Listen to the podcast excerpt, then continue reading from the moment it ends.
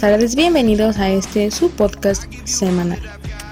Yo soy Santana y el día de hoy hablaremos de un tema que por fin es diferente. Yo creo que a ustedes también les va a gustar porque ya mucho amor, muchas relaciones de pareja. Bueno, este, este también es este, algo sobre el amor, pero ya no eh, acerca de relaciones sentimentales. Ya no, lo dejamos de lado por fin. Un, un podcast algo diferente. El tema de hoy es el amor perruno. Todos hemos tenido algún amor perruno y si no es perruno, tal vez es hacia alguna mascota que, alguna vez hayamos, hayamos tenido, puede ser gato, eh, hámster, tortuga, pez, X cosa, ¿no? Hay, hay, infinidad de mascotas que podemos tener y que se les puede llegar a, a querer o a tener un cariño pues muy diferente, ¿no? Y bueno, eh, todos alguna vez hemos tenido una mascota, ya sea de pequeños o de ya no tan pequeños. Pudo haber sido nuestra primer mascota en nuestra adolescencia o tal vez ya como adultos, ¿no? Sin embargo, esa conexión, esa relación que se llega a tener con las mascotas es algo bien diferente. Yo no tengo hijos, no, no sé cómo es el amor de hijos, pero por algo los llegamos a, o bueno, llegamos a decir que los queremos como nuestros hijos, ¿no? En el caso de, pues de los perros, son nuestros perrijos, ¿no? Que también está mal el adoptar esa posición o esa postura de que son nuestros hijos y que ellos nos vean eh, como, como sus papás, por así decirlo. Porque, porque está mal humanizar a los animales, ¿no? Entonces muchas veces eh, pues es tan fuerte la conexión que nosotros sentimos con los perros.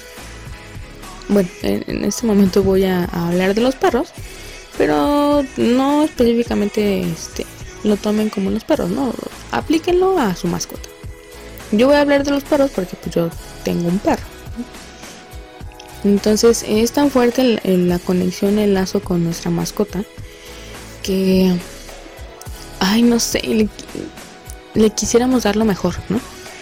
Yo a veces voy pasando por algún centro comercial, alguna tienda y veo algo para perro. No, no, no. O sea, yo me desvivo por mi perro. Pero está mal. O sea, yo... Mis papás siempre me dicen que lo tengo súper consentido. Yo tengo un schnauzer. Es un schnauzer blanco, mediano. Entonces... Y es súper chipilón, súper, súper chipilón. Entonces, este, pues yo siempre que llego, uy, no me recibe y, quiere que lo acaricie. Y cuando yo no lo acaricio, me exige que lo acaricie. O sea, es exigente también. Pero porque sabe que lo consiento y le trato de dar siempre como la mayor atención posible, ¿no? Entonces, cuando veo algo para perro o algo que que tal vez sé que le gusta a, mi mascota, me veo en la necesidad de comprarlo. O sea, tengo que comprarlo. Y muchas veces este, mi, mi, novio me regaña, ¿no? Porque me dice, ay, es que otra vez le vas a comprar cosas. Pero es que no puedo, o sea, de verdad, o sea, si veo algo para él, no. Y, también el cómo le hablamos. No sé ustedes cómo le hablan a sus mascotas, pero yo soy muy dada a pues sí, a consentirlo mucho, ¿no? Y soy muy este, empalagosa hasta cierto punto en la manera en que le hablo. Sé que estoy mal, lo sé ahora, porque hace no mucho tiempo, este, pues yo tengo un perro, mi hermana menor tiene otro perro, y mi hermano, el de en medio, tiene también otro perro, ¿no? Entonces tenemos tres perros en la casa, y de diferentes tamaños y diferentes razas. Entonces, este, eh, su perro es un pastor belga y pues necesitaba que, lo entrenara, ¿no? Porque este, mi perro es muy dominante. Entonces pues también la raza de los pastor belga es como muy dominante. Y dijimos, no, los tienen que entrenar porque si no se van a, pelear. Cuando crezca el, pastor belga se van a pelear.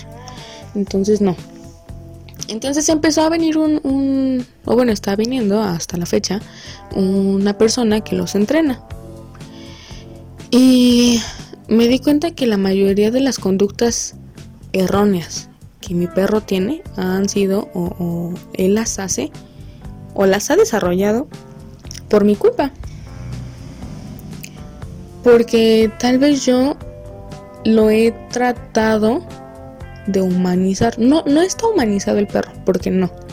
Tampoco es como que yo lo meta a, mi casa y lo tenga ahí al lado de mí y duerma conmigo. No, porque no es así. Habrá muchos de ustedes que me estén escuchando probablemente que, que lo hagan así, ¿no? Y está bien. O sea, yo entiendo. Queremos tanto a nuestros perros que queremos que estén al lado de nosotros. Son, son los seres que, que más nos pueden dar amor y que expresan su amor de una manera hermosísima.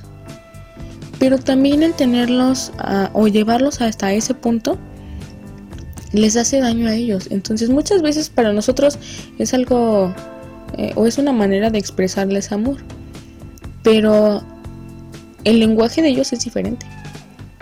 Entonces a mí por ejemplo el entrenador me decía, es que si tú te la pasas acariciándolo, él después cuando tú ya no lo hagas, él te va a venir a exigir que lo acaricies. Y es lo que él hace, él me exige que yo lo acaricie. Y si yo no lo acaricio, se mete así abajo de, mi mano y, hace para que yo le siga acariciando, ¿no? Entonces, él me domina a mí, no yo a él. Y eso es algo que está mal, porque le estamos expresando algo erróneo. Y es normal, pues nosotros no, hablamos su mismo lenguaje, ¿no? Pero sí debemos de conocer que hay ciertas actitudes que están mal. Entonces, pues es importante el, saber con qué cosas les podemos mostrar amor, pero sin pasar esa línea de, del amor que nosotros consideramos bien, pero que está mal para ellos, sin, sin hacerles daño sin malcriarlos.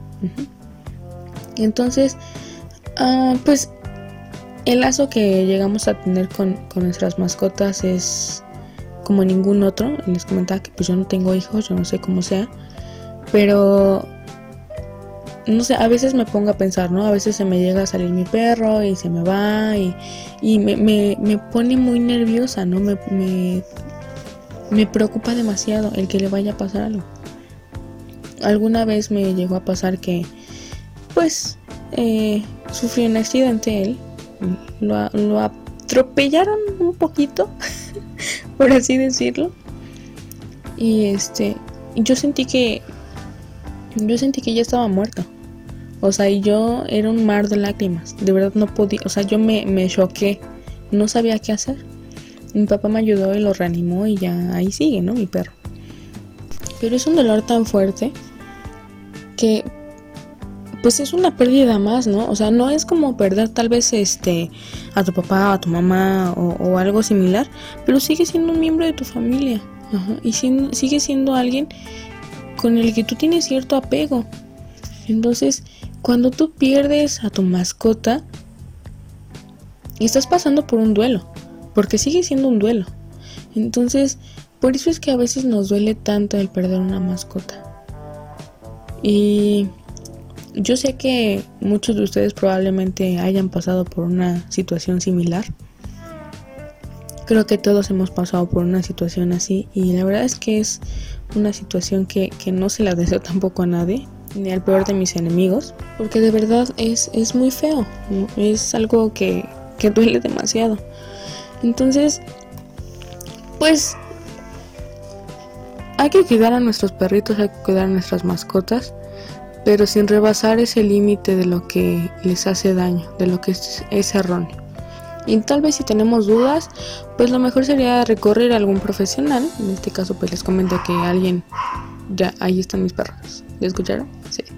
Ajá este, pues alguien lo está viniendo a entrenar, ¿no? Entonces, si no hubiera sido por esta persona que nos explicó esta parte, a lo mejor nosotros hubiéramos seguido teniendo esas conductas erróneas para con ellos, ¿no? Entonces, ahora mi perro es mucho más tranquilo, eh, aúlla demasiado y a veces me, me estresa, pero ahí está. para que vean que no, para que vean que no les miento, ahí está, y a veces es un relajo. Pero hay maneras de hacer las cosas, entonces siempre que no sepamos cómo hacer las cosas es mejor recurrir a un profesional. Y pues hasta aquí ha llegado el podcast del día de hoy.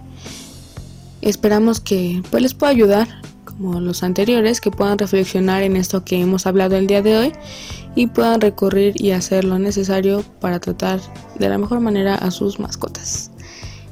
Y nos vemos la próxima semana.